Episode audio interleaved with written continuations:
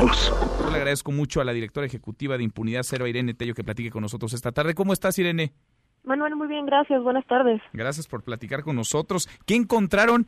Y, pues, primero, ¿cómo surgió el interés y con qué se toparon cuando investigaron esta red que descubrieron y que ahora hacen pública de facturas falsas?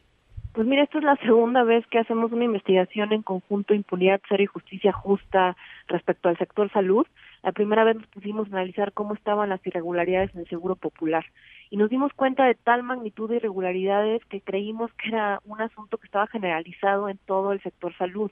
Entonces, básicamente lo que se nos ocurrió fue agarrar la lista de empresas fantasma declaradas ya como definitivas del SAT y preguntarle a cada institución del sector salud, tanto a nivel federal como a nivel estatal, si tenían facturas con estas empresas falsas.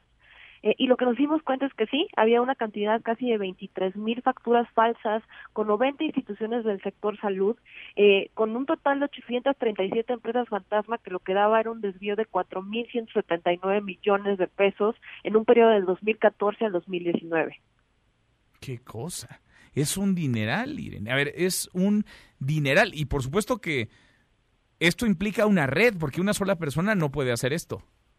Definitivamente, es un mineral. De hecho, siempre que nosotros hablamos de esta cifra, eh, para poner un ejemplo, se podrían pagar 80 mil camas de hospital o tratamiento para 41 mil pacientes de cáncer de mama durante seis meses.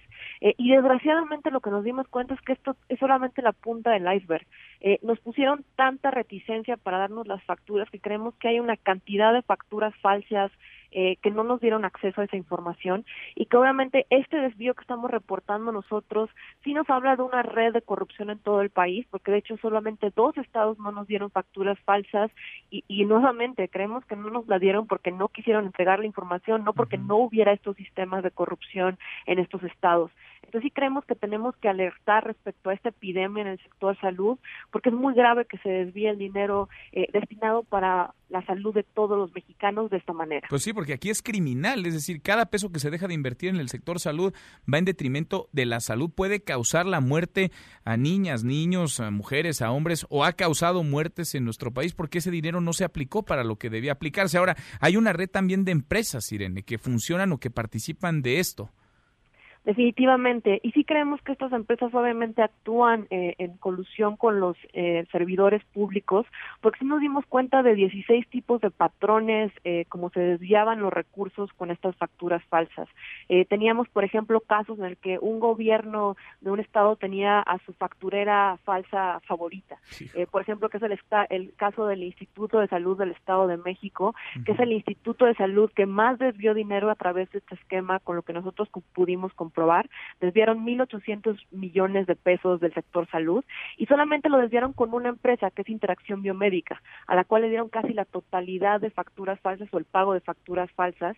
Entonces ahí sí ya nos habla de que es un esquema en el que no solamente las personas que están detrás de la empresa fantasma las que ayudaron a constituirla, los prestanombres, sino los propios servidores públicos que tienen colusión con estas empresas fantasma para desviar los recursos de esta manera. Y que seguro se llenan los bolsillos. Son esquemas ya muy bien aceitados Irene, ¿cómo hacer? Estoy platicando con Irene Tello, la directora ejecutiva de Impunidad Cero, para que esto no se quede solamente en la indignación, en una denuncia pública. ¿Se puede algo hacer?